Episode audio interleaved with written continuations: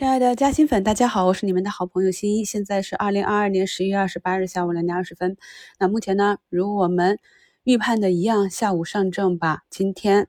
走出的这个向下跳空的缺口回补，这个市场呢看似很弱啊，看似很多个股下跌，但是实际上呢，内在还是有它比较强的一面。这样看似矛盾又复杂的行情，就是我们经常在市场底部见到的震荡洗盘筑底的过程。这个过程呢，非常的痛苦。如果呢没有坚定的信仰，或者没有好的办法去应对，往往呢就容易在最后的时刻丢掉手中的底仓。目前呢，在五评里给大家贴的三张图啊，玻尿酸低吸完了之后已经踢出去了。汉武帝呢，由于啊在上一个跌破均线的位置进行过减仓，所以这一笔呢没有大的拉升，就暂时不动，先当做仓位回补。然后就是呢周末发布啊要减持的这个大 CRO，我们去阅读一下减持公告。减持是以大宗的方式啊，并不是以竞价或者二级市场上直接砸盘，并且呢，大宗交易方减持之后啊，这部分筹码呢是有六个月的限售期，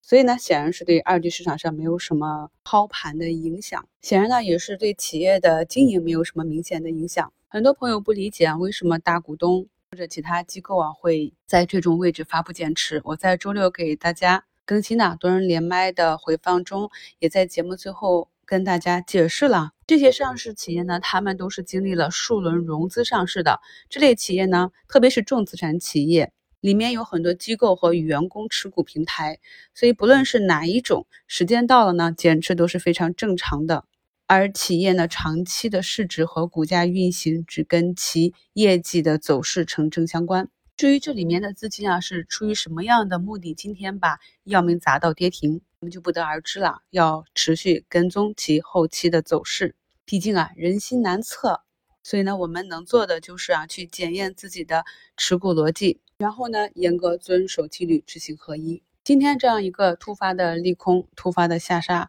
使得药明呢，它的整个短期的技术走势也是超卖。所以无论是从逻辑上还是技术上，今天呢，这样的一个图形是找不到卖点的。上周四短暂破位的射频龙头，目前呢也是啊以二十日一百零九点三为支撑，暂时的止跌企稳。周五的收评里也跟大家讲过啊，很多个股呢它目前就运行到这个整理末端，在周五那样一个情绪的带领下呢，出现了短期的破位。那如果你持有这类的个股，逻辑没有问题的话呢，像这样的短期破位呢是可以多看几天的，看一下是否能够收回。我们在一周展望里讲的半导体的风向标，北京军政啊，今天只是一个红盘啊。观察的方法都跟大家讲过了。我自己的操作习惯呢，并不一定会去直接参与我观察的那个风向标，因为我觉得啊，置身事外，我不持有，我反而能够把它的走势看得更清晰，这样呢，才有助于啊，它作为一个风向标的作用。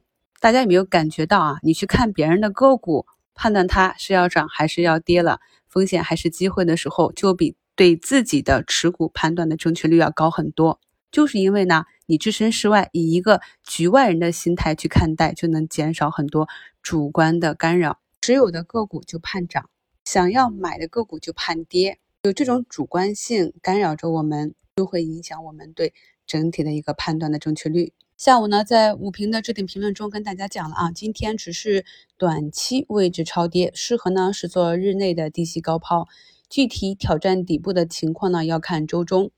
有的朋友问啊，跌这么深，难道不是底吗？我们现在呢只能做一个短期左侧的预判。大家往下拉音频节目啊，可以看到底部节目简介中的图四，是我们去年十一月二十九日给大家介绍的缠论。技术派去判断到底个股是否止跌企稳，或者整个市场是否已经形成了一个阶段的底部和顶部，都是需要 K 线组合来佐证的。一旦出现了这样一个技术指标的组合图形，就会引发市场右侧资金的入场。所以呢，今天啊这样一个低吸买入是一个比较偏左的行为。之所以敢进行这样偏左的。低吸高抛是源于呢，我们前期在阶段反弹顶部整理仓位的时候呢，已经把所有的短线啊都逐步的结清，仓位整理压缩之后呢，目前手上基本上都是要拿到明年一个长期底仓，所以呢，在这里啊，如果做对了，市场给你拉起来，就顺势打出去做一个差价；如果呢，市场没有拉起来或者短暂的被套，就可以当做一个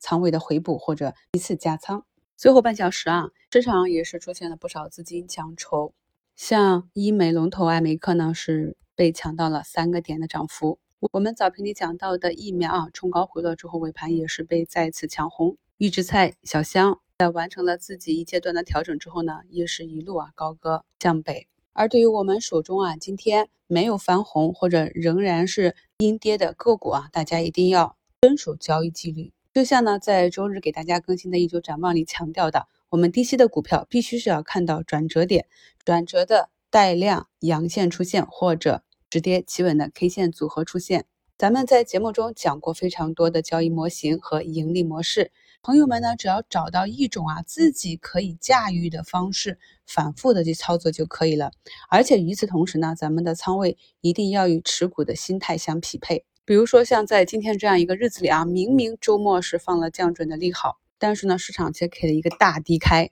那我们心中有逻辑，手中有现金，上午捞他一笔。下午做做差价，尽管呢今天的持仓净值啊还是回撤的，但是心态上可能就会比满仓硬扛的朋友心态上要轻松一些。当然了，如果你是一个有比较健康的现金流啊，可以做到在建仓区域、建仓周期有节奏的持续定投。总之呢，无论什么样的方式，能让你舒服的持股就好。今天呢，朋友们跟大家分享一下啊。你觉得自己是偏左侧选手还是偏右侧选手呢？感谢收听，我是你们的好朋友新一。